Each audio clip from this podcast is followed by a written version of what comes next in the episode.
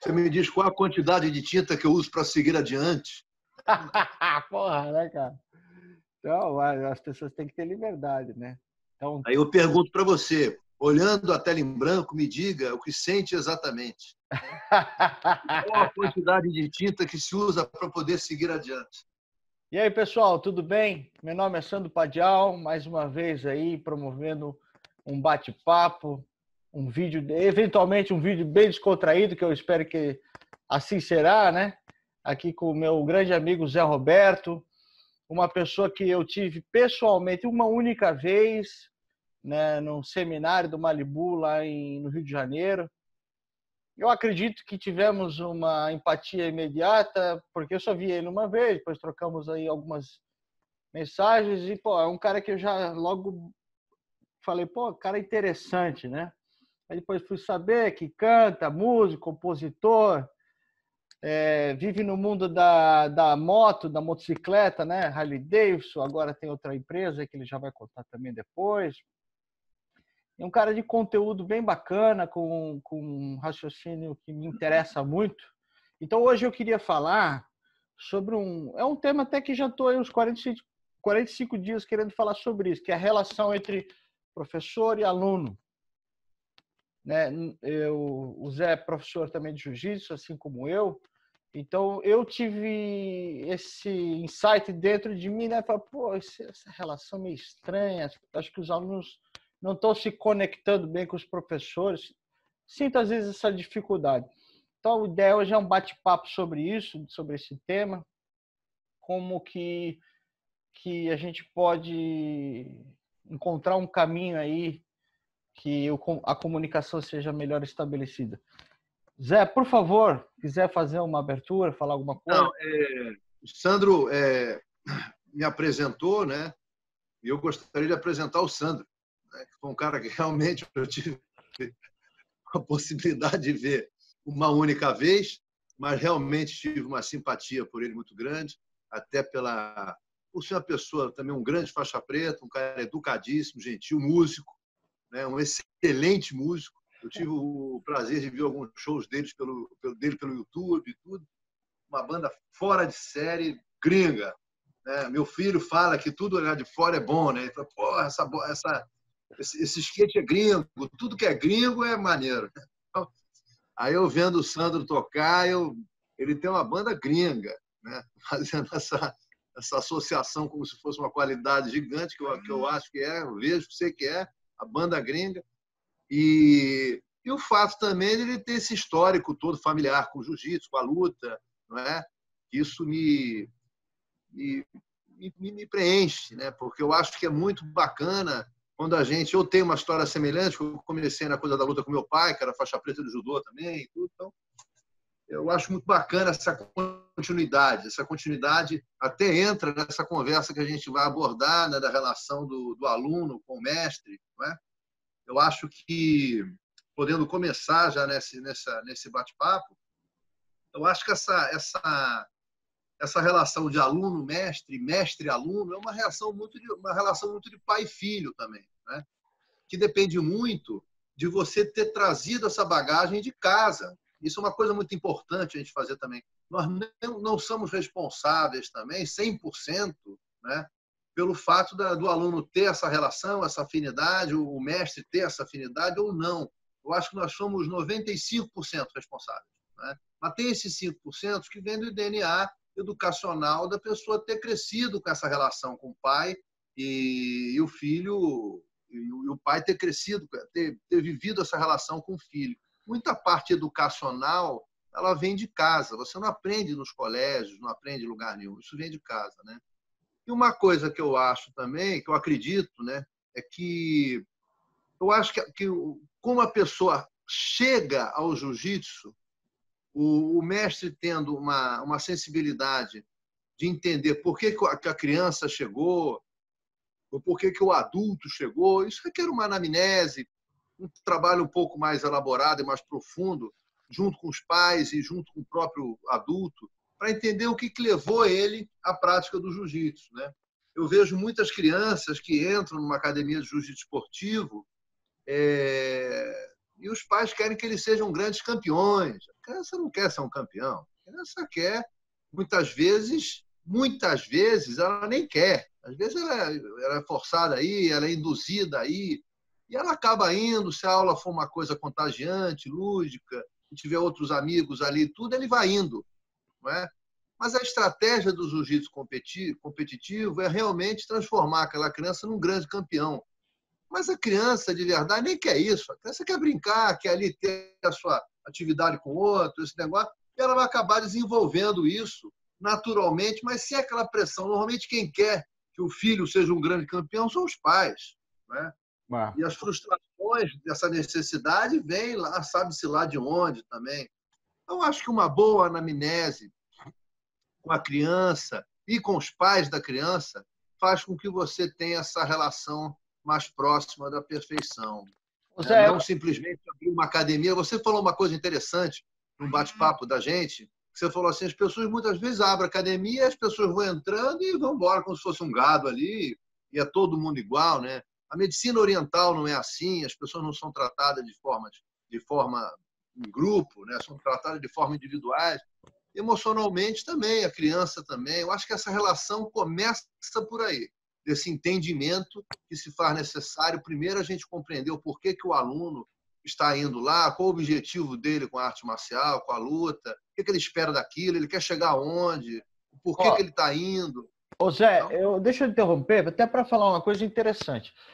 É, eu propus esse bate-papo baseado até numa, numa uma troca que eu queria fazer com você. Esse vídeo é no canal e as pessoas vão ver, mas eu te confesso que eu queria a experiência para mim. Então, eu quero trocar essa experiência por, com você. Estamos aqui, um aprendendo com o outro. E eu falei, pô, eu acho que ele vai fazer algo para mim. Estou sempre querendo aprender. E já trouxe, por quê? Eu, eu dou aula para adulto, mínimo adolescente, não dou aula para criança. Ah. Então, você já falou criança e eu já percebi que eu não tinha estendido a isso. Porque a minha, a minha experiência que eu queria trocar era com adulto, e eu já vi que a criança ela, ela é diferente. A criança vem pelo pai. Então ela vem pela ânsia do pai, pelas frustrações do pai. Isso eu não não estava preparado. Você vai me falar sobre o que, que você tem a dizer sobre isso. Então já dando um gatilho aí do que eu, do meu caminho, é que acontece assim. É, academia, você vê naturalmente, você tem a sua, tem a minha, você olha o seu público lá dentro, você vai ver que ele é bem homogêneo. Ele não se difere muito. Porque as pessoas, pelo menos aqui para mim, ao longo de, de quase aí 10 anos que eu estou lecionando, então eu vejo uma similaridade entre os meus alunos. Vejo que pessoas distintas daquela, daquela conduta que eu aplico da minha turma, elas não ficam, né? É, é, é, engraçado, né? Mas a gente entende por quê. Depois, fazendo análise, a gente entende por quê. Mas, é, mas aí.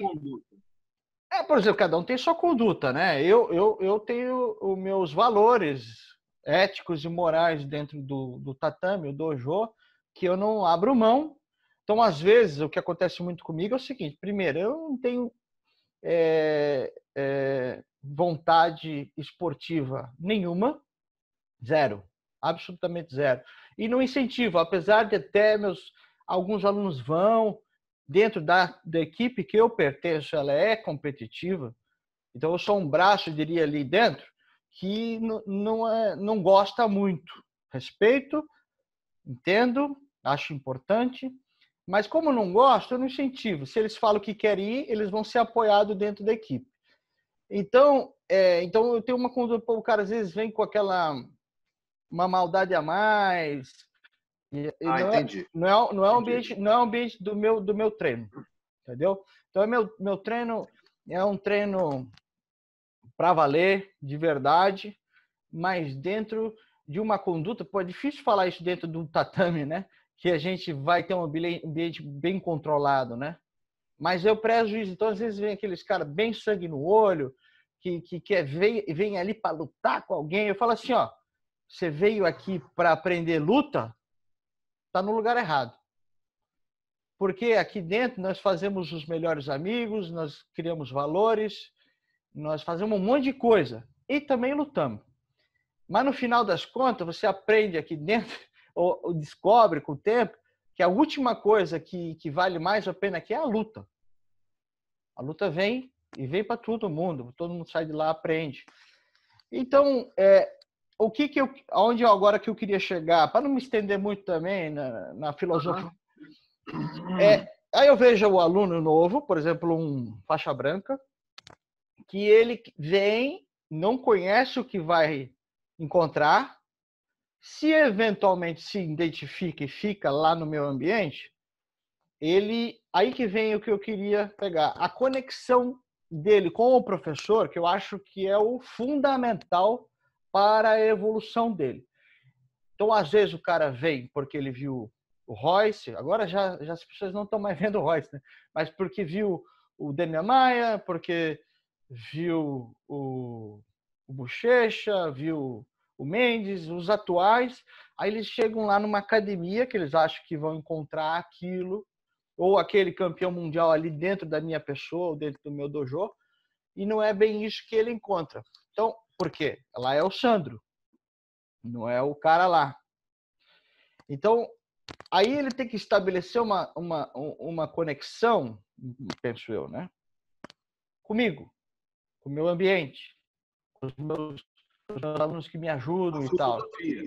Caso contrário, se ele sempre fica pensando em conectar com o cara de lá, que está lá na Califórnia lutando, e, e não conecta aqui, eu não consigo passar a mensagem para ele, não consegue absorver, e eu tampouco consigo entender ele para eu botar o conteúdo, né? Porque a cabeça tem que estar tá aberta. Não, com certeza. É, o que, que eu penso disso? Né? Primeiro, eu acho que esse processo de, de identificação ele tem vários níveis. Né? Tem o nível, o nível primário, onde realmente ele é 100% de identificação. É como você vê um cara mostrando uma posição no YouTube. Vou tentar falar dessa forma para ver se eu fico claro. É, você vê o cara mostrando uma posição no YouTube. Aí você fala assim: caramba, adoro essa posição, essa posição encaixa, eu acho no meu jogo, etc. Você tem essa percepção, se você já tem uma, um background, para você entender até aquilo, essa posição encaixa no meu jogo. Mas aquilo te, te identificou, você se identificou com aquilo. Mas você não sabe como o cara chega até ali, como é que o que vai acontecer caso o outro não, não combine com você da posição funcionar, tem muita coisa que a gente vê no YouTube e fala assim, pô, mas é o amigo que estava combinado para isso funcionar, porque ninguém vai deixar isso acontecer, né? Então, normalmente, quando as pessoas têm uma, uma, uma afinidade assim no seu primeiro grau, elas não sabem nem porquê. Essa que é a verdade. Ela se identifica com o cara da Califórnia, como você citou o exemplo, ela se identifica com um monte de coisa mas no fundo aquilo tudo tem uma bagagem por trás, tem um peso que nem, nem não necessariamente ela, ela, ela tem como carregar aquilo. Ela se identifica com aquela, aquela identificação que eu falo sensorial assim no primeiro estágio. Quando ela vai ver que aquilo, pô, bochecha, por que, o bochecha é o bochecha? Por que, que o Rickson era o Rickson? Então os caras treinavam pra cacete exaustivamente o tempo inteiro. Assim, pô, mas eu não quero fazer isso. Não esquece que você não vai ser o Rickson. Entendeu? Então, quando você entra na academia, o cara entra na academia com essas filosofias todas, né? que muitas vezes também, quando eu falo da criança, eu dei muita aula para criança, mas hoje já não dou aula para criança mais. Né? Mas já dei aula em colégio, Guaratinguetá, etc. Porque o adulto é uma criança que não morreu. Então você, mas é, então você tem que entender isso. É o mesmo processo das grandes marcas um juiz, um promotor de justiça, um cara que teve sucesso profissional, quando ele entra numa agência de automóvel, ele, se, ele continua sendo um juiz, um promotor de justiça. Mas se ele entra numa loja de motocicleta e ele compra uma coisa para o bem-estar dele, ele passa a ser uma criança, ele quer ser conduzido. É. Porque isso é fato. O cara que entra na academia, é, ele pode entrar, sim, com algumas afinidades, o que ele imaginava que fosse, cabe a gente fazer essa anamnese, entender o porquê que ele achava que tá, tem essa afinidade. 90% dos casos, você vai ver, você vai surpreender que o cara nem imaginava aquilo. Um outro exemplo básico disso, que você citou também, o cara que entra, quer passar o carro em todo mundo, etc. Tal, Eu uso sempre os cinco pontos que eu falo do, do meu jiu-jitsu, que eu dou aula, né? que é base, os cinco pontos no, no jiu-jitsu e a associação que eu faço isso para um, um estilo de vida. Base, conexão, colocar para baixo, estabilizar e finalizar. Base. Tudo na vida que você faz, você precisa ter base. Uma base física e emocional. Então, isso é o começo de tudo. Conexão é aquele momento onde você ultrapassa a linha do medo. Ok? Quando eu faço a conexão com o outro, com o meu adversário, eu ultrapasso a minha linha do medo, eu falo o seguinte, meu irmão, daqui para frente, pau vai cantar mesmo, não tem volta. Não é? E eu invado a linha de segurança do outro. Quando eu coloco para baixo, é como eu colocasse para baixo tudo que antecedeu a minha chegada até ali. Angústia, ansiedade, medo, botei tudo para baixo. Quando eu já equacionei esse problema, eu tenho que estabilizar, porque a gente sem estabilidade a gente não tem nada. E só a partir daí que eu vou para finalizar. Então, o que acontece? Quando você transporta esses cinco pontos que eu falo, que é o formato da Rio Jiu-Jitsu, desculpa da aula, e eu entendo onde eu posso botar isso em determinadas pessoas, porque cada pessoa tem um botão certo. A minha experiência com criança, eu brinco, né, que o adulto, o faixa preta é o branco que não desistiu, o adulto é a criança que não morreu, né? Então, várias coisas, os caras vão crescendo e quando elas vão ficando mal resolvidas, elas vão ficando na caixinha ali, aquela coisa toda. Você já teve alunos de repente na tua academia, eu já tive na minha, que o cara entra lá, vindo oriundo de outro arte marcial, etc e tal, e o cara, ele tem aquele texto, não, mas cara, antes do cara tocar em mim, eu vou meter a porrada nele, o cara não vai encostar em mim, eu faço isso há muito tempo. Essa fanfarronice vem de uma insegurança absurda. Isso que é o fato. O cara que é inseguro, o cara que é que, é, que, é, é, que grita, o cara que é nervoso, o cara que é intolerante, é um covarde. O Hélio Grace falava, é um frouxo. É, então, eu acho que o, princípio de tudo que você está falando é realmente a gente compreender, sim, que cada pessoa chega por um motivo e alguns não sabem nem por que chegam, mesmo achando que sabem. Parece estranho isso, mas quando você vai se aprofundando no, no, no aspecto da psicologia, você vê que a maioria pensa que sabe e não sabe nada, não sabe o que quer, está indo ali induzido por um outro motivo qualquer, ou porque um amigo faz, ou porque ele viu aquilo e é eficiente, imagina que seja eficiente. Tem várias coisas, mas ele de verdade, mesmo os que entram na academia e falam com você que sabem e se decepcionam de repente, eu acho que falta um pouco. Aqui eu tive vários. Isso que você está tendo aí, desse, desse tipo de, né, de, de filosofia, eu já quebro antes. Quando o cara, professor, quanto é aula aí? Onde é que é? Professor, mas o sistema aqui não é um sistema competitivo, que eu também não gosto. Também não gosto, partidário da tua opinião. Né? O jiu-jitsu, para mim, sempre foi para autodefesa e tudo que esse sentimento de autodefesa pode te acrescentar. Pode melhorar o teu aspecto de vida, seu equilíbrio emocional, essas coisas todas.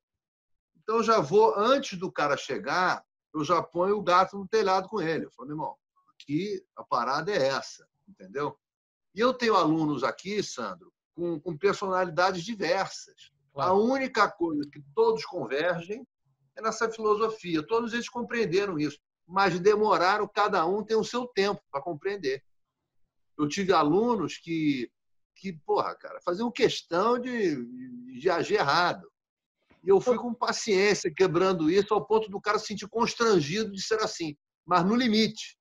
Vamos, Porque vamos... até o constrangimento, se ele se sentir constrangido perante o grupo, ele vai embora também. Vamos colocar para que também hum. seja bom para quem qualquer um que esteja escutando e esteja uhum. eventualmente estagnado, algumas uhum. situações uhum. para a gente debater aqui.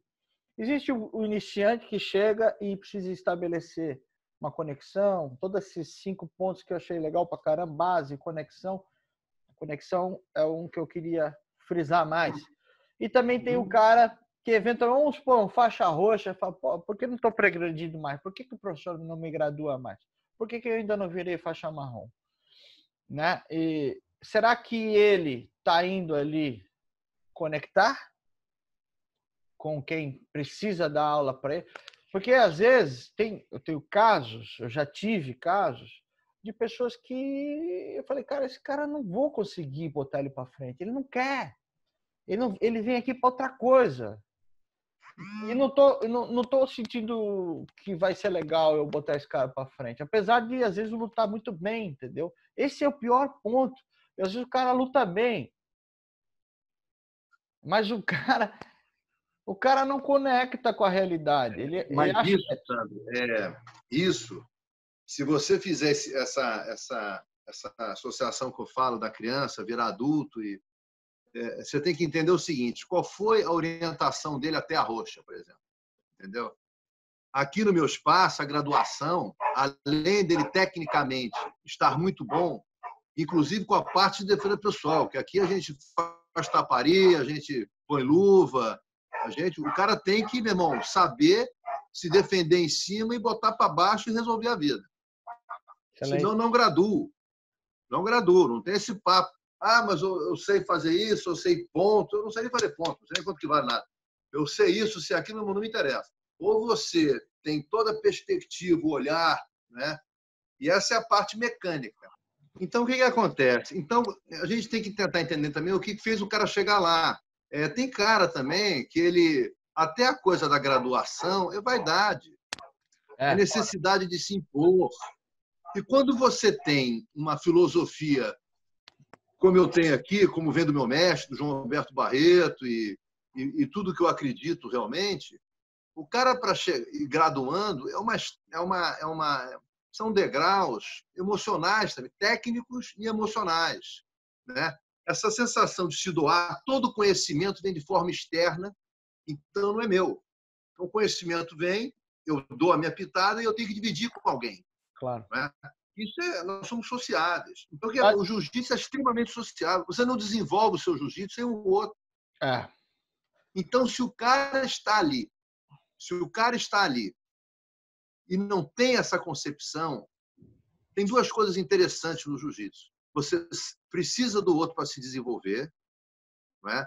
Então, para isso, se você for melhor para o seu parceiro, você tem que ter humildade. E você tem que também confiar 100% no outro. Porque se o cara pega o teu pescoço e você bate, você sabe que ele vai soltar.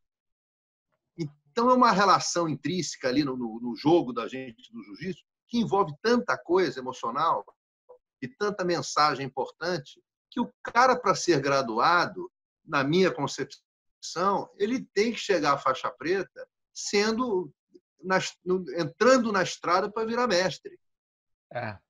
Ele não é. pode ser um cara, como você está falando, ah, porque o faixa roxa chega, ele quer, por que eu não peguei a marrom? Pô, mas de repente, porque você está querendo chegar num lugar, e você está querendo ir para. Eu, eu vou falar a estrada aqui do Rio, eu não sei daí, né? Você está é. querendo chegar em São Paulo pelo BR-40. Tá legal. Você é. não vai chegar. Ah, mas a estrada é boa, o asfalto é melhor, tem várias paradas no meio da estrada, é maravilhoso. Ah, tudo bem, mas não vai te levar a São Paulo, porra. São Paulo você tem que pegar a Dutra. Então, o que, que acontece? Isso faz parte, Sandro, do ser humano. Né? Agora, tudo vem por, por isso que a anamnese é importante. Na hora que você sentar com seus alunos, de repente você até já faz isso, não estou nem falando que você não faz. Mas quando a gente. É, o cara vai entrar na academia, eu chego para ele, vamos sentar aqui, vamos conversar. Aí, aí deixo solto. Eu faço uma entrevista com o cara como se fosse um delegado de polícia, não. Eu sento com ele no tatame e falo, vamos conversar. Tá? Qual é a tua primeira experiência aqui? Por que você veio para cá? Eu vou deixando fluir uma conversa até o ponto, o break-even, que eu sinto que o cara está à vontade comigo. Aí eu vou tocando em alguns assuntos mais cabulosos, entendeu? Então tem um, estágio para você ir tentando sugar do teu aluno, ou do faixa roxa, ou do faixa marrom, o objetivo maior dele.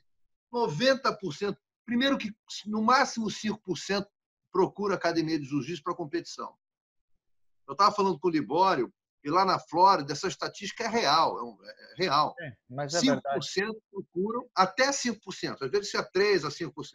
Os outros procuram com a plena consciência que querem se defender, outros não sabem nem por que fazem, mas viram o Ultimate Fight, e viram isso, viram aquilo, e agora ficou mais brando você fazer jiu-jitsu, antigamente aqueles casca grossa toda, os caras não sentiam vontade, né?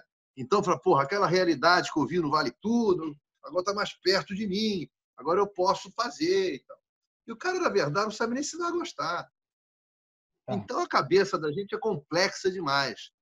Nos cabe ter a serenidade, maturidade para entender isso e fazer uma boa anamnese e ver o que está acontecendo e dar tempo ao tempo, porque cada indivíduo tem seu tempo. É claro que vai chegar um cara desse aí que você fala que o tempo dele é nunca. É. Né? É que nem a gente vê aqueles caras, pô, esse cara com 75 anos não aprende. E está arriscado não aprender mesmo. Algumas coisas. Né? É, mas baseado no que você falou, 5%, eu, eu conheci o número de 3 ainda. 3% que quer competição, é. etc. Mas tudo bem, que seja é no até, máximo 5%. até 5%. A média é 3%. Então, é uma experiência que eu tenho. Eu vejo que a maioria que está lá comigo também não, não, não tem nenhuma vontade dessa. Não incentivo, até porque como é que eu vou ser responsável e fazer o cara perder os finais de semana dele, que ele pode estar com a família, estudando para um, um curso público, se dedicando ao trabalho dele, a lutar um, uma luta que não gera dinheiro, que não gera. Ok, cara, faz isso aí uma vez por semestre, duas vezes por semestre, aí eu acho animal. Mais que isso, eu acho insano. Eu não sou, porra, os caras vêm ali, é médico, é advogado, é, é, arquiteto, o cara que tem uma empresinha pequena, o cara que, que é autônomo, tá todo mundo numa jornada pessoal. O jiu-jitsu é o momento dele desestressar. Então, para mim, não, não existe isso aí, sabe? Eu, eu acho. Eu sou o jiu-jitsu, cara. Eu estava falando com o Mazinho sobre isso, eu não querendo descortar, descortando. É, eu procuro dar um, um, um foco no jiu-jitsu como uma, uma, prioridade na vida da pessoa. Né? Como é a terapia. Às vezes o cara, eu paro tudo, mas a minha terapia, a minha análise eu não paro. Meu psicólogo eu não largo. Meu psiquiatra, se eu ficar longe dele, eu morro. Eu acho que o jiu-jitsu, cara, ele é tão importante o quanto. O Mazinho estava conversando comigo essa semana e falou assim: porra, quando numa crise, a primeira coisa que o pessoal corta é a academia. Isso me chamou a atenção porque o jiu-jitsu é mais do que uma academia.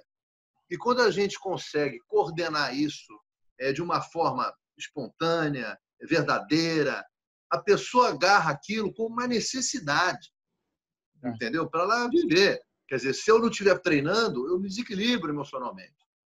E é essa a, a virtude do jiu-jitsu na minha cabeça, entendeu? Então, eu acho muito importante é, a pessoa ah, eu estou estudando para ser, ser juiz, eu estou tendo, tendo a minha vida, mas eu compreendo que o jiu-jitsu é uma, extrema, uma, uma ferramenta extremamente importante para que eu faça tudo isso com atitude, com equilíbrio e de uma forma mais assertiva. Esse é o nosso desafio. Os depoimentos, maior. Os, de, os depoimentos que eu tenho, pessoais aqui, dos meus alunos, e eu chamo de melhores amigos hoje, porque a maioria a uhum. gente cria um vínculo absurdo, né? Muito bom. Eles falam isso para mim direto e eu também usei isso para mim. É, é, a hora da terapia. O cara não larga por nada, porque ele tem a família dele como ponto principal, o trabalho dele como segundo elemento e o momento de escape nesse mundo maluco que nós estamos hoje. Eu então é mesmo... é nesse momento que você está sendo um bom mestre. É. Por quê? Porque você fez ele entender que se ele continua treinando com você ou fazendo o trabalho dele no jiu-jitsu, sendo bem orientado, ele vai ser o melhor pai, o melhor amigo, o melhor profissional. E é por isso que ele não abandona. E é esse o clique. Você vê uma coisa, Zé, eu, eu nesses 40. Quanto tempo aí que tá essa maluquice aí? 45 dias, sei lá? É. Vamos chutar é, aí, né? Quase meses, quase, quase, quase dois meses. É, hoje, hoje é dia 24 de, de abril que a gente está gravando. Talvez vá outro dia para o ar, né? Então, é 2020. Então, o que acontece? Esses dias todos, eu gravei quase um vídeo por dia para o meu canal. Eu não coloquei eles no ar ainda, a gente está editando tal. Uhum. Cara, o que eu aprendi de jiu-jitsu sentado nessa cadeira aqui, cara, falando com um monte de mestre, um monte de. de, de pessoa sábia. Não é brincadeira, cara. Assim, ó, eu sempre. Ó, o Rickson, o Rickson Kron, eu vi uma entrevista, acho que do Kron, falando assim: ó, o meu pai, ele falou assim: as maiores aulas que eu tive com meu pai foi sentado na mesa do jantar. Ali aprendia mais jiu-jitsu que no tatame. Entendeu? Então, assim, é, é, essa conexão que eu acho que eu, que eu queria deixar mais presente nesse diálogo é que os alunos, ou aquele que está buscando a sua evolução, conecta, escuta nas falas, nas vírgulas do professor onde é que está a técnica, porque a técnica em si, de repente, é no YouTube mesmo você pode pegar, de repente você está mais avançado. Eu acho que um, um, um, iniciante jamais consegue né, fazer técnica vendo assim. Mas um avançado, ele, ele vê e para ele é um bastante. Entendeu? Lógico, tem toda a riqueza dos detalhes, essa é outra história. Mas, de repente, você se resolve com várias tentativas, um parceiro. É, Mas, então... O que você está falando, o que, o que você está falando é uma coisa, cara, que é o que o Kron falou. É, o, o jiu-jitsu como entendimento maior, como a gente estava falando agora, de, de, de, você ser uma pessoa melhor, tendo o jiu-jitsu como base para tudo, ela vem da alma, cara. Entendeu? Ela vem de uma espiritualidade, ela vem de você, é, por conta da segurança que você adquire com isso, você se torna uma pessoa melhor, mais equilibrada, isso é uma coisa que transcende tudo. E você, quando vai para algum combate com essa serenidade, né, a chance de dar errado é muito difícil.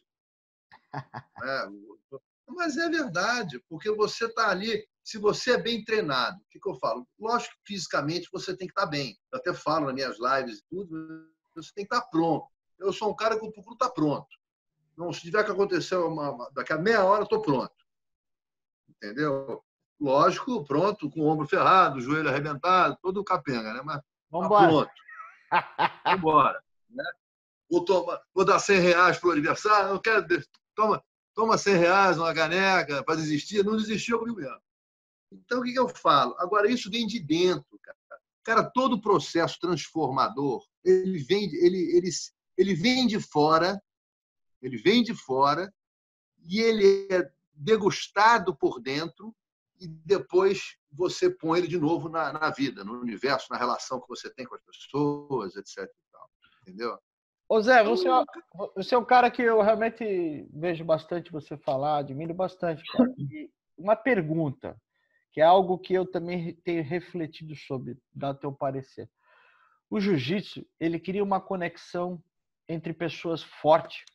E eu não conheço outra arte marcial assim a fundo também, de repente tem essa conexão. Mas eu não tenho visto isso, tá?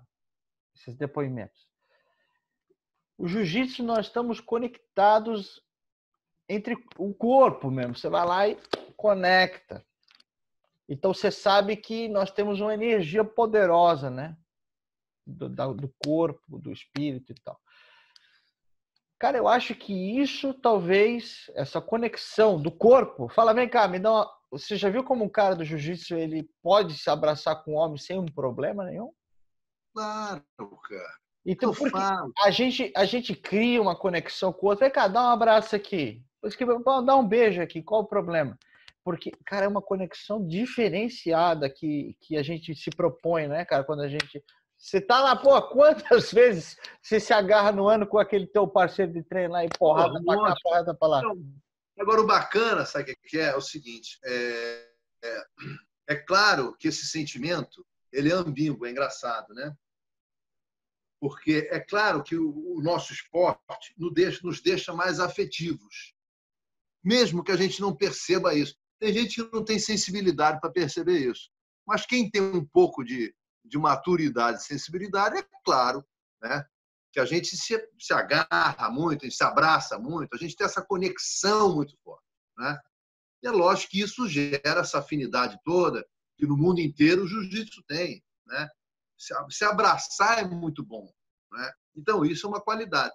E, ao mesmo tempo, a gente tem absoluto respeito né? e pelo outro, porque a gente sabe, é que eu brinco, né? É, não existe um respeito infelizmente, por amor. Existe pela força. Os Estados Unidos respeitou a União Soviética, que eram dois poda. Né? O cara vai falar o seguinte, pô, meu irmão, né? eu não vou tocar uma bomba lá, tu tem uma bomba aqui, quantas bombas você tem? Tem 30? Você 32? Pô, vamos construir mais uma. Então, aí vem o respeito.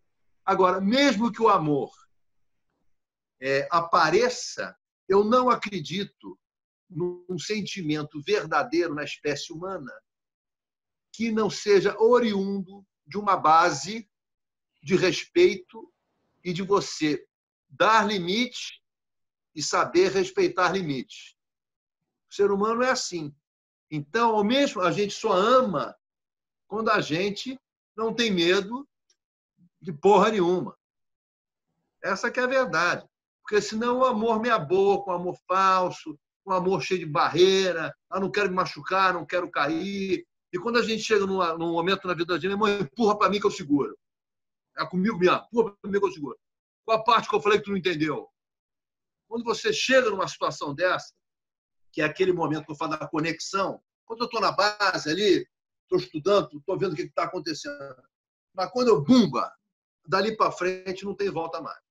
Então, esse sentimento que você tem nesse momento, é, quando você percebe isso de uma forma verdadeira, bicho, aí o, o resto todo, o, o controle passa a ser seu. Eu tenho total controle dos meus sentimentos, não tenho vergonha de nenhum deles, não tenho problema com nenhum deles, ao ponto de eu tentar convencer a pessoa de falar o seguinte: não, para com isso, que besteira, porra. Então eu não posso ser reflexo da agressividade do outro. Então, tudo isso o jiu-jitsu te dá. E muito, e muito tem a ver exatamente pela essa afinidade, pela essa conexão que a gente faz uns, com os outros, que é uma energia muito forte ali. São energias de quem não tem problema com porra nenhuma. Então ali só tem verdade, cara. Ali não tem nada de simulado, um papo furado. Até tem. Até tem um outro outro. Esse exemplo do faixa roxa, que não, não sabe por que, que não pega marrom. Até tem. Mas o, o objetivo principal é a gente transformar a arte marcial como os samurais faziam antes. Né? Eram, ser, eram pessoas inteligentíssimas, intelectuais, eram pessoas muito boas na arte deles, emocionalmente equilibrados, filosoficamente coerentes com o que faziam. Eu acho que isso é um caminho que a gente tem que tentar aproveitar desde a faixa branca. É, Agora, eu... a gente não aprende muito com o que fala, nem com o que ouve, a gente aprende no exemplo. Né? Eu cresci tendo um mestre fantástico. Pô, é. O João Alberto era um cara é, fora do planeta. É, eu, eu inclusive não falei aqui no começo, né? Mas o Zé Roberto ele foi aluno e ainda é, né? Acredito que a gente nunca, o mestre está vivo ainda, né? Mestre eu tá com o João Roberto toda quarta-feira até hoje. A gente se fala o tempo todo. Tem alunos meus que têm problema de, de tem alguns problemas. Eu levo a patologia dos alunos para o João Roberto. É lógico que eu eu sigo muito os passos do João Roberto. Agora, é, Zé, me fala uma coisa. Para deixar aqui para o pessoal, o, o, o mestre do, do Zé é o João Alberto Barreto, né? grande mestre, na verdade, né? aluno direto do Hélio Grace, do próprio irmão né? do, do João Alberto. Né? A elite do jiu-jitsu, né? diria assim, como até o Pedro Valente falou esses tempos, que seriam os guardiões celestiais da Kodokan, e esses são os do jiu-jitsu, né? do Grace Jiu-Jitsu. João Alberto, Álvaro Barreto, Flávio Bering, Armando Vidit, quem mais? É, é o Sérgio Barreto também, o saudoso Sérgio Barreto. Que é, era... irmão, é. O irmão faleceu, infelizmente. Tive Aqui... o privilégio de viver com os três, com o Álvaro, com o João e com o Sérgio. Né? Então ele, ele é um, ele é um, ele é um cara muito sábio, né? A gente vê na fala dele, eu não conheço ele pessoalmente. É um psicólogo, né? É um jurista, um filósofo, é um cara que fala muito bem, tem uma compreensão da vida de uma forma assim absurda, né? E ao mesmo tempo sempre foi um casca grossa de porrada do cacete. Ele fez os heróis do ringue. Eu acho engraçado quando a gente começa a entender como seriam os bastidores, né? dessa situação toda, porque você fala, ele lutava toda segunda-feira, tinha 17 anos. Aí tu fala assim, pô, o cara que saía, tinha uma namorada, tinha, viajava para Penedo, vamos brincar, né? viajava para Peneira, chegava para assim, não, vamos voltar domingo cedo, porque segunda eu tenho que ir na porrada. E era toda segunda-feira. Não tinha aquela coisa, dar um tempo para treinar, não sei, não sabia nada. Vamos cair na porrada segunda-feira. E você conhecendo ele hoje, você acredita que é essa pessoa que fazia aquela pancadaria toda? Cara, é, eu, eu conhecendo pessoas que, que, que são. É, é, é, é que é, me fugiu a palavra, viveram na mesma época que ele, conviveram com ele. Né? O próprio Robson Grace fala, o João Alberto sempre foi um gentleman. Vem de família, é o que eu falo. Tem certas coisas que você tem que trazer de casa. Tá. Porque quando você sai de casa, o mundo vai te afetando de diversas maneiras. Né? E quando você tem aquela base em casa, não é que o mundo vai deixar de te afetar, mas você tem aquela base de casa. Isso é ca... facilita tudo. O eu fico ca... vendo a relação que você teve com teu pai, que eu acompanhei muita coisa que você posta e tudo. Essa relação que vocês tiveram, o Sandro, é admirável. É. Você não é assim à toa. É porque Obrigado. você teve essa base em casa, porra. E isso não adianta. Não adianta. Ou o cara não tem, mas ele, no mínimo, tem a consciência, compreendeu? De que aquilo é importante para ele, e ele tem que pegar tudo que deixa ele chateado, inveja, angústia, vai botar de lado para ele poder viver aquilo seu mestre, que senão ele não vai conseguir também. O cara às vezes traz uma bagagem de revolta, briga com o pai, vê o pai batendo na mãe, tem uma, uma, uma família desestruturada, e ele sai daquilo e tem duas opções. Ou ele tem a opção de botar toda aquela raiva dele para fora, descontar nos outros, ou ele tem a opção de falar assim, pô, mas que maneiro, bicho. Porra, aqui eu posso aprender tudo que eu não que eu gostaria de ter e não tive. Então, isso é muito importante a gente a gente ter essa percepção. Nós fomos responsáveis por isso. Eu também tive uma, uma, uma família maravilhosa. Meu avô foi Joraci Camargo, foi um grande escritor, fez Deolipag, Maria Cachucha, compositor. Casa do meu avô tinha Tom Jobim, Vinícius Morar. Isso eu cresci num berço de porra. Parecia que eu estava em outro lugar. Uma base de amor, de carinho, de afeto, de compreensão, de alegria, entendeu? A infância foi assim, porra. Então, eu, quando comecei a cair na porrada, eu fui um delinquente. Né? Briguei na rua pra caceta, montei clube de motocicleta, trabalhei para a Harley muitos anos. Eu era um delinquente louco. Mas no final do dia, eu tinha um remorso fodido. E é isso que faz a diferença.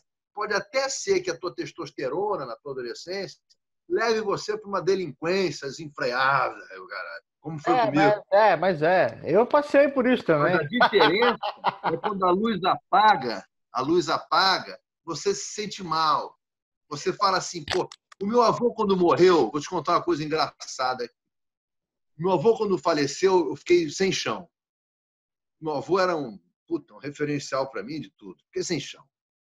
Agora, o que mais me deixou sem chão é que a gente tinha uma coisa espiritual muito grande. Eu falei assim, pronto, agora ele sabe de todas as merdas que eu estou fazendo. Cara, aquilo me deixou num constrangimento. É, porque... Eu comecei a parar é... até de beber. Parei de beber, parei de brigar com os outros na rua. Tinha muito respeito, né? Muito respeito. Hein? Muito respeito, né? Cara, eu tinha um respeito por aquilo. Mas é essa a diferença. O mundo vai te bater mesmo, bicho. É. Vai te dar porrada mesmo. Agora, se você tem uma base em casa, educacional, de amor, você vai encarar isso de uma forma mais tranquila. No mínimo, vai ter uma, uma, um, um constrangimento que vai te levar à reflexão. É. Porque se você não tem isso, nem isso você tem. É por isso a, import, a nossa importância. Entendeu? A gente chegar ali como professor, como educador, compreender o que, que aquele indivíduo precisa. E lembrando sempre o seguinte: o exemplo que eu dei na motocicleta, que pode um promotor, pode alguém de sucesso, chegar lá e comprar um carro e vai continuar sendo alguém de sucesso. E quando ele compra um bem de prazer para ele, ele é uma criança, ele precisa ser educado. É... No jiu-jitsu não é diferente. O cara que vai chegar aí e ele sabe, ele entende qual é, qual é a filosofia da aula, né? E uma aula de casca grossa. Eu falo assim, ele pensa que é lúdico. Ah, não, foi aqui não, minhas aulas pau canta. Alcanta direto. Lógico, dentro das normas de segurança. Não é? Ah. Quer dizer, como eu começo em cima valendo tapa, então eu não deixo o cara botar para baixo, mas a finta para botar até o limite ele vai. É. Eu preciso que um aluno meu saia da minha aula com a plena consciência que ele pode se defender de qualquer um, mesmo que não possa. Olha, isso é interessante. Mas porque. Quem chegou até aqui, o vídeo já está longo, mas quem chegou até uhum. aqui, é importante saber o seguinte: quando eu falo, o Zé fala, que, por exemplo, eu não, não, não gosto do jiu-jitsu esportivo, pense bem que o negócio é, é, pesado no nosso treino. E eu até falo, eu tenho meus, meus alunos, vamos dizer, a linha de frente, eu falo, ah, bicho, esse cara ali, eu tenho segurança que se for para cair na porrada você e ele, você vai, você vai quebrar esse cara no meio. Até porque eu confio mais no jiu-jitsu que nós fazemos aqui, que se precisar aqui, ó, cotovelada e tal, o negócio tá bem Sandro, vai vamos faixa preta lá no meu espaço, que toma sufoco de faixa azul, cara. Aí é. fala o seguinte, ah, mas isso não vale. Ah, mas isso não pode. Faixa preta vai falar meu faixa azul que isso não vale, isso não pode. Não vale aonde que não vale? Aqui é selva, nego. Eu tenho que resolver. Vou deixar tudo, porra, para minhas costas? Não pode. Isso que não pode. É, é isso que não vale. Agora, falar, não, jiu-jitsu, com quedas. Mas jiu-jitsu é isso, cara. Na minha, na minha aula tem Haraigoshi, Timata, é, Sotogari. É assim. Aí tem a porrada também. Aí, uma, algumas vezes, às vezes o cara vem graduado em outra academia. Aí eu falo, hoje Hoje é defesa de porrada. O cara, acha, o cara acha que. Não, será que não estou na aula de karatê? Eu entrei na aula errada. Não, não, é aqui, isso aqui é jiu-jitsu, pô. Ah, é hoje. Não, tem vários caras. Tem hoje... faixa preta que chega aqui, não vou citar nomes que são conhecidos. Cara, os caras não sabem trocar soco em cima, os caras não, não sabem. Eu vejo o nego treinando muito em cima, às vezes, até por meio, treinando muito chão, mas a conexão os caras, meu irmão, os caras não fazem direito. Esse troço de banada, de single leg, double leg na rua, existe, meu, não funciona. Quem uhum. fala que funciona nunca caiu na porrada na rua. Ou então caiu na porrada com leigo. É, com leigo é. Você vê mesmo no MMA, o cara quando põe o cara para baixo com o double leg, o segundo trabalho que ele tem qual é? Sair de uma guilhotina. É. A cabeça está ali embaixo, então, isso na minha cabeça, na minha cabeça não faz sentido. Né? Tem qualquer... várias formas de você botar para baixo, fazer a conexão e tudo, e não se expor. Eu não uso double leg, single leg da forma que o nego usa, mas de jeito nenhum. E aí outra, né? Na, na, na real mesmo, tem o fator adrenalina, que a força do cara pode dobrar, inclusive. Se você não está bem treinado, esquece, cara. Esquece. Só o Pai Nosso. É, a melhor saída, que eu sempre digo também, antes de qualquer confronto, mesmo se seja bem treinado, um bate-papo resolve, né? Ah, não, com certeza. Se for, se for eu falo que o primeiro passo da defesa pessoal é você evitar a briga e não voltar chateado para casa. Não, tem umas frases ótimas. Essa semana, mês passado, eu vi uma coisa do Rickson que postaram, de um japonês que invadiu a academia dele para desafiar ele. Isso eu li, né? Eu não sei nem se é verdade, eu vi na, na internet. Aí ele falou pro cara assim, meu irmão, se o desafio for profissional, eu vou bater em você até você pedir para parar. Se for pela honra, eu vou bater em você até eu querer parar. Até eu achar que deu. Até eu achar que deu. Irmão, eu sei que o Rickson meteu a porrada no japonês, porque o cara falou que era pela honra. Esse, eu, se fosse o japonês, mudava mudava o cunho do desafio no meio do caminho. Não, não, não foi pela honra, não, foi o desafio. É, essa história eu conheço, é do Yoji Anjo. Ele chegou é, lá. Eu li, eu, li, eu li na internet, não sei se é verdade. verdade. se trata do Rico, essas coisas, eu tenho certeza que deve ter sido, realmente. Muita verdade. Ele contou, eu vi, ele contou para um, um programa do. Pô, lá é um programa americano lá do esqueci o nome. O cara do UFC que faz as, os comentários do UFC. O cara foi lá desafiar e aí teve tudo isso que você falou. Assina contrato, não assina contrato. Eu, o Rick falou, porque o Rickson queria um contratinho, né? Porque falou, porra, vou espantar o cara aqui, estou nos Estados Unidos, tem lei aqui. Processo. Aí o cara, pô, vai ter que assinar o contrato. Você falou que, que botou no jornal que briga com qualquer um. Eu falei assim, não, então, tá, se o problema é o contrato, então vamos fazer. Aí fez, falou isso que você falou, quebrou o cara. E tem um negócio interessante, daí depois foi embora. Diz que o cara chegou com uma máscara no dia seguinte, uma máscara japonesa, de, de aquelas de samurai, deu de presente para ele, agradeceu, tá? foi embora pro Japão. Mas diz que chegou no Japão lá, bicho, e ele falou mentira. Diz que falou que o Rickson juntou ele com mais gente e tal. Ah, é? Teve isso? Né? O, Rickson, o Rickson ficou sabendo que o Rickson filmou. É. Essa luta tá filmada. Ninguém nunca viu. Alguns amigos dele já é, viram. Eu nunca vi essa luta, não. Alguns amigos dele já viram. Ele disse que não vai liberar essa fita é, sem algum propósito assim, de um documentário. Uhum. Aí ele falou pro, pro, pro, parceiro dele lá do Japão, falou, ó, leva essa fita lá pro Japão, mostra para a imprensa toda, mostra que como foi, que foi um a um, e depois volta, mas se certifica que ninguém copia nem nada disso.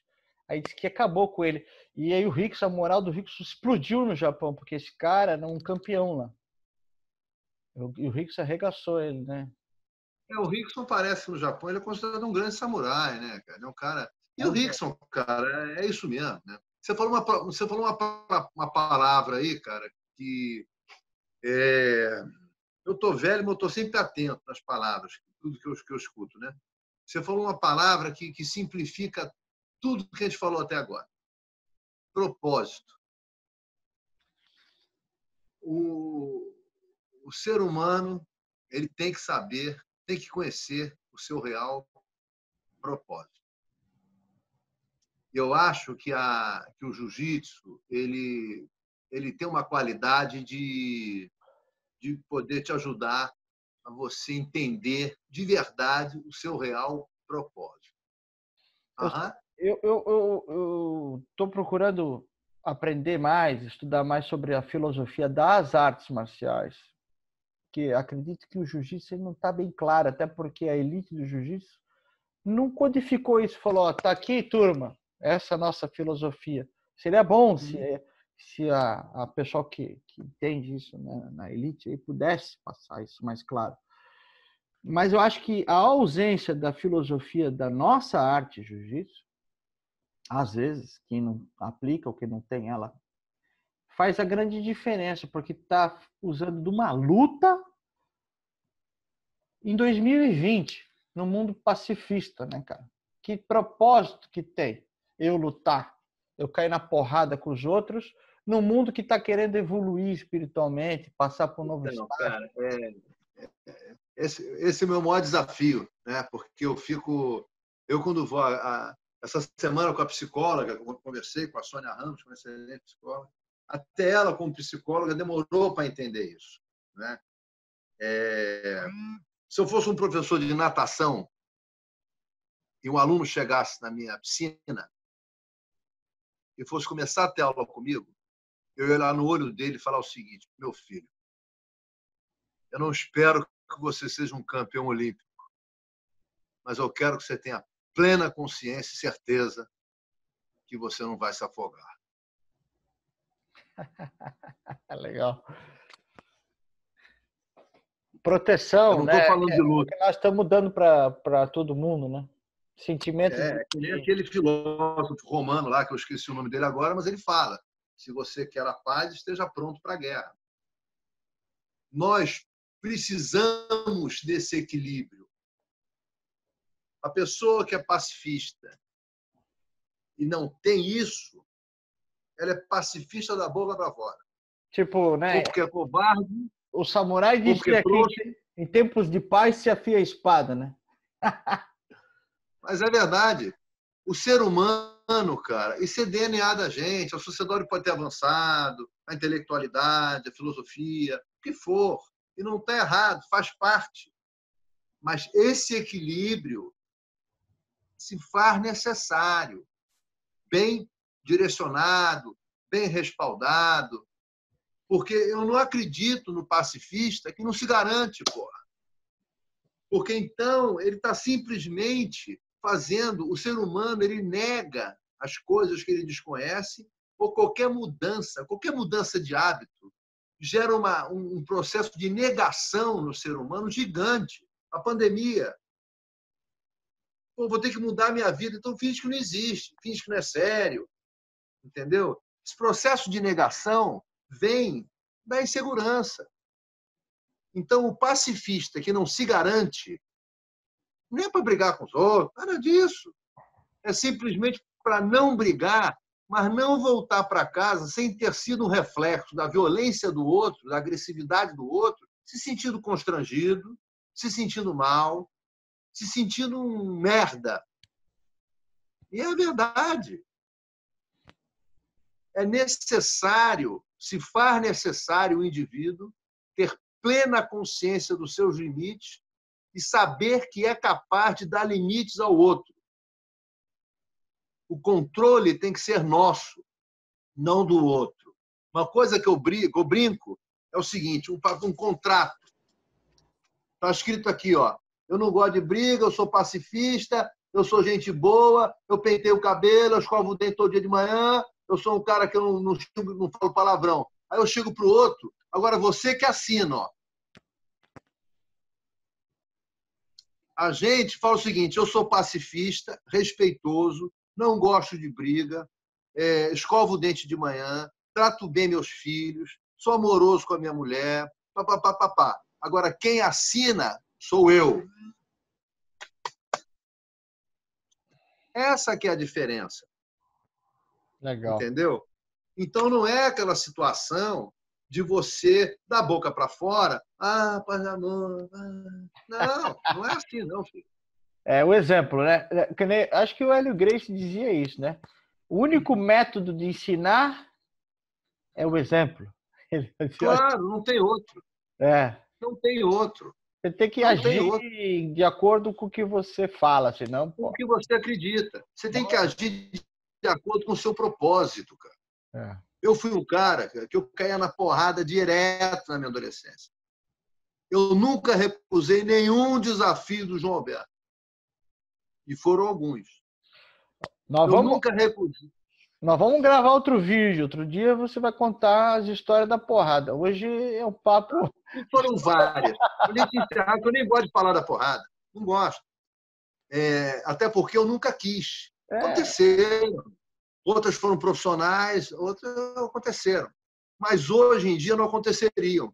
Que hoje eu compreendo mais ainda o que significa você ser dono dos seus limites e saber dar os limites ao outro também. Ô Zé, olha só, o cara que, que, que treina jiu-jitsu, estuda jiu-jitsu, vai lá treinar todo dia, e ele fica bom nesse negócio, recebe eventualmente uma faixa preta e pode ainda evoluir lá na, na tal faixa preta mais anos e tal. Anos, os anos se passam, 50, 60, 65 anos, o corpo vai embora. E se o cara não tiver outro conteúdo além da, da parte física e técnica, que mestre que você é, cara? Não é merda nenhuma. Que mestre você é? É um mestre de merda. Aí, isso até corta aí, que eu falo palavrão. Não, não vou cortar nada, não. Você dá aquele pi, pi, é, é, eu tenho amigos meus, rapaz, que é engraçadíssimo. Os caras que foram competitivos. Ah, olha, os caras estão com 60 tantos anos, os caras pararam de treinar e o texto dos caras, quando eu chamo para treinar, fala assim: ah, não, mas eu não, não tenho mais essa disposição, não tenho mais isso. Porque na cabeça dele, o jiu-jitsu sempre foi esse, esse, esse competitivo. Cara, porrada. Então, meu. o cara perdeu, perdeu o troço, ele não quer se expor, ele fica, não, vou meter a porrada, eu não estou mais naquela parada, eu não posso mais fazer isso. Por quê? Porque ao longo da vida dele, ele foi só isso, ele não aprendeu mais nada, só isso. E quando o cara é, transcende isso tudo, ele vai treinar até morrer. Eu ponho kimono todo dia e estou nessa fase que você falou aí, cheio de hérnia. Eu fiz um exame agora aqui e minha coluna está parecendo uma bagunça. Né? Acho que eu não tenho nenhum pedaço da minha coluna que não tem uma hérnia, que não tem um negócio qualquer. Quantos anos você tem? Cara, 50 e alguma coisa. é, eu tenho eu vou falar para você o que o João Alberto fala. É. Que eu acho ótimo. Né? É. Quantos anos você tem? Ele fala o seguinte: o tempo só existe como referencial. O tempo não existe. Né? Quantos anos você tem, João? Eu espero que mais 30. claro. E essa é uma verdade. Não é? Ele não é- fala é... assim: estou em é- busca, estou indo em busca do centenário, ele fala.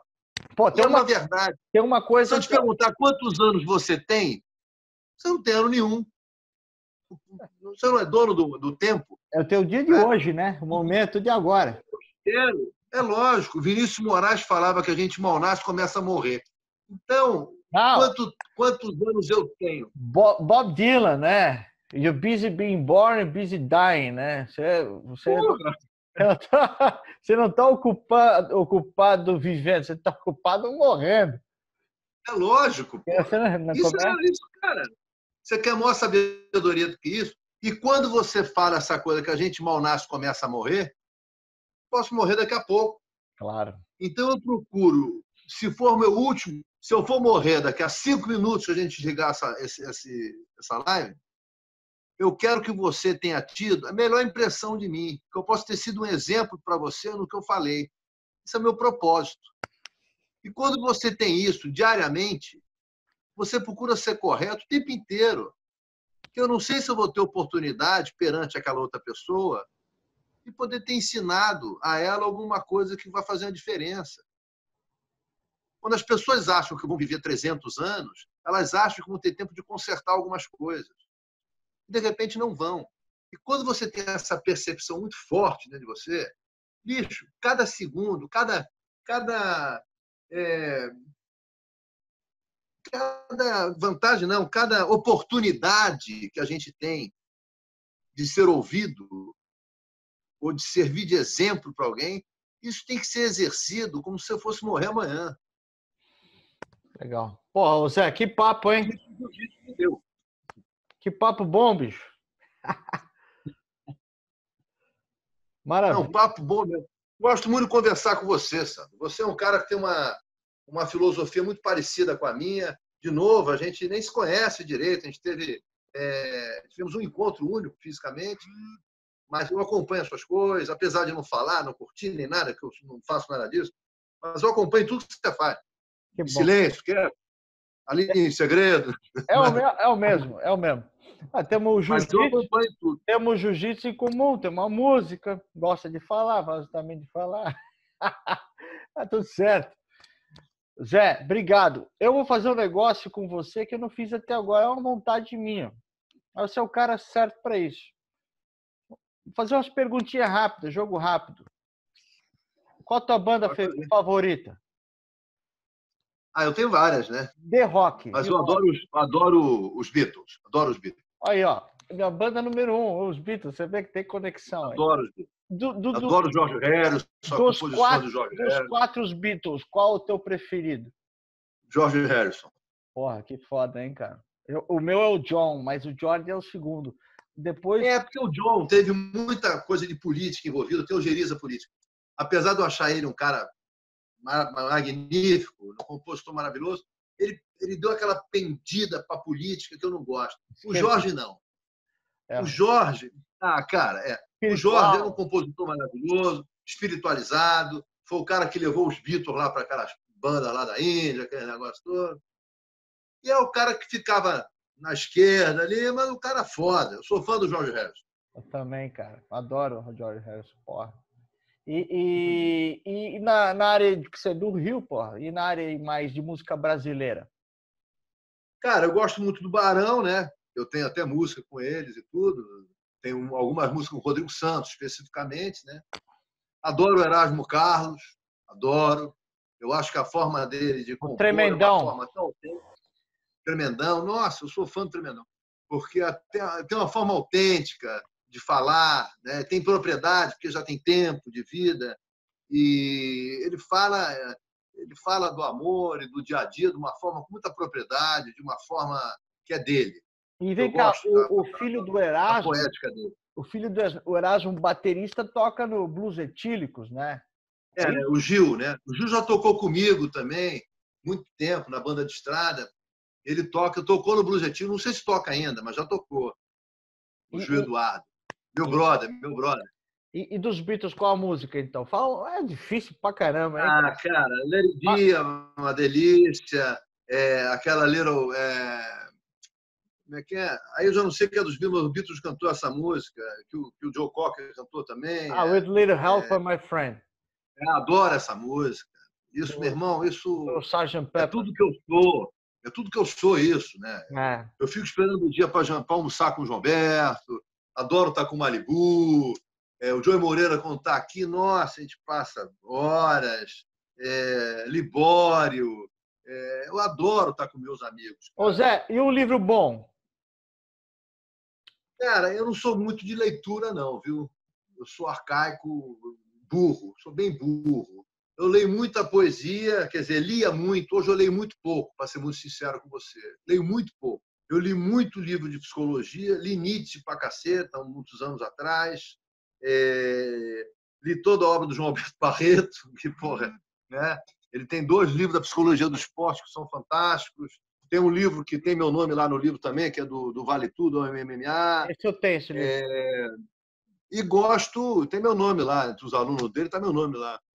E gosto de ler poesia, né? Eu, quando estava numa fase muito, é, muito frenética de composição, é, eu lia muito livro de poesia. Vinícius Moraes é um cara que eu adoro, a, a, a poesia de Vinícius Moraes. Vinícius Moraes conseguiu tirar aquele, aquela poesia.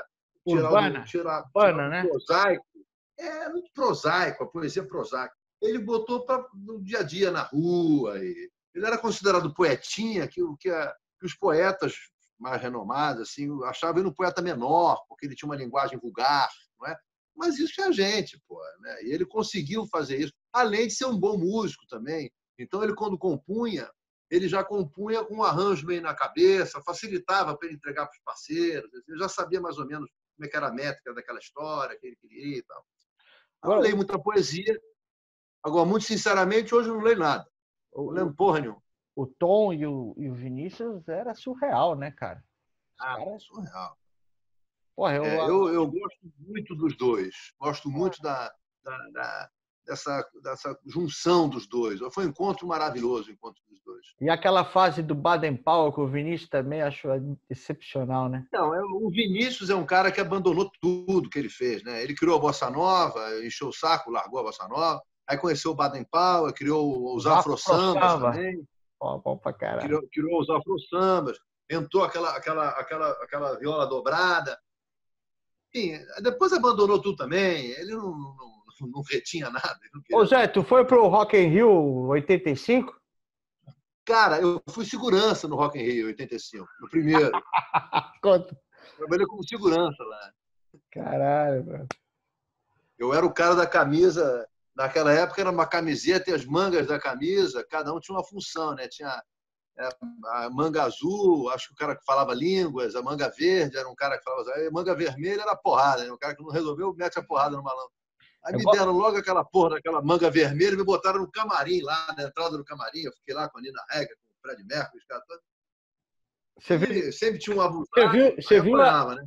Você viu aquela, aquela, aquela, a lama toda, botei muito cara afogado na lama lá. É isso que eu ia falar. Eu, eu escutei, vi, tem vídeo também, né? Que no dia do show do Barão. Cara, na lama até o joelho. Dia do show do Barão, a chuva fodida lá, né? É, eu acho que no. Na lama até o joelho. Eu acho que... O Carlos foi vaiado, coitado. O Barão Mas o... antes do Queen, não foi? Eu acho que foi, não lembro, cara. Tem muito tempo Pô, sei lá, quem tocou antes de quem. Eu sei que já tem um tempo pra caceta. e eu, eu trabalhei lá, e foi um inferno. Foi um inferno. Foi um inferno. Nada dessa organização que existe hoje, né? Na raça, né? Parada na raça. Nada, nada. Pô, cara, tinha nego purando o muro, no muro baixinho, a gente ficava com um cabo de aço, play, dando saravada na mãozinha que ficava pra cima. Ô Zé, e a gente esse... perdeu o dedo e tudo lá. Nessa, nessa, nessa linha da luta, voltando aí para um bate-papo rápido, sem o teu, profe... teu mestre, teu professor, quem que. Eu ia falar dele de cara, né? É, bom, tira o, o Álvaro. Quem, quem cara, mais? Tirar o, tirando o João Alberto, que eu não. Né? É, o Rickson, é o, eu sou fã do Rickson. Porque eu acho que ele atingiu esse nirvana mesmo, de ser um cara que o João Alberto era na época dele, entendeu? É um cara porra, bom de porrada pra caralho e, e ao mesmo tempo muito consciencioso, reservado, um cara íntegro, um cara que preserva a família dele, apesar das adversidades que teve. É soube lidar com todas elas, entendeu? Com a cabeça firme. É... Eu sou fã do Ricos.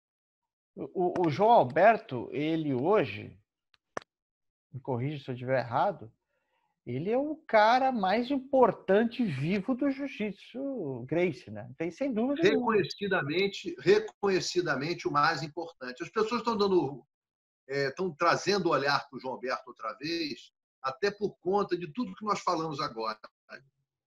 Entendeu? As pessoas estão começando a sentir no universo do jiu-jitsu essa necessidade. O Libório eh, falou muito do João Alberto também, é fã do João, apesar de ser da escola do Carson.